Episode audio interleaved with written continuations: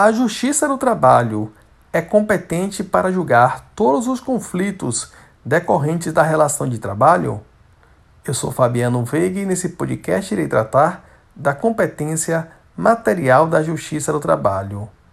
Inicialmente destaco que a competência material da Justiça do Trabalho está definida essencialmente no artigo 114 da Constituição,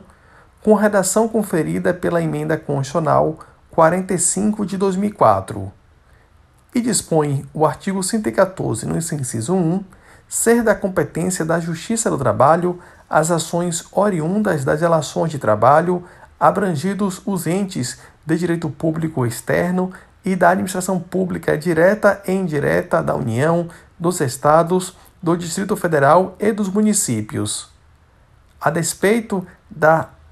redação abrangente, tem se compreendido, majoritariamente nos tribunais superiores, pela restrição da competência da Justiça do Trabalho.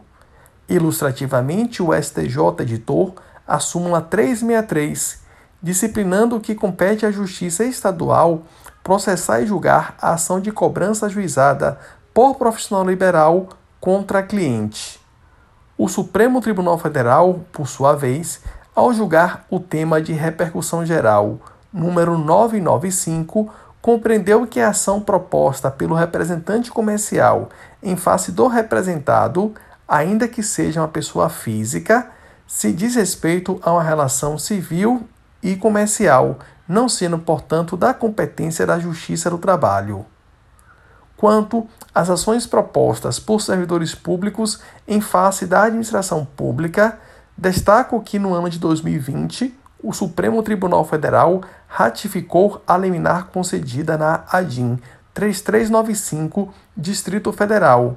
compreendendo que não compete à Justiça do Trabalho processar e julgar as ações propostas pelos servidores públicos em face da administração pública, quando a relação for de natureza estatutária regida pelo direito administrativo, até mesmo em se tratando de regime especial de direito administrativo, ou seja, o REDA.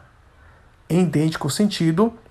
trazendo uma restrição à competência material da Justiça do Trabalho, destaca o julgamento pelo STF do tema 992, de repercussão geral,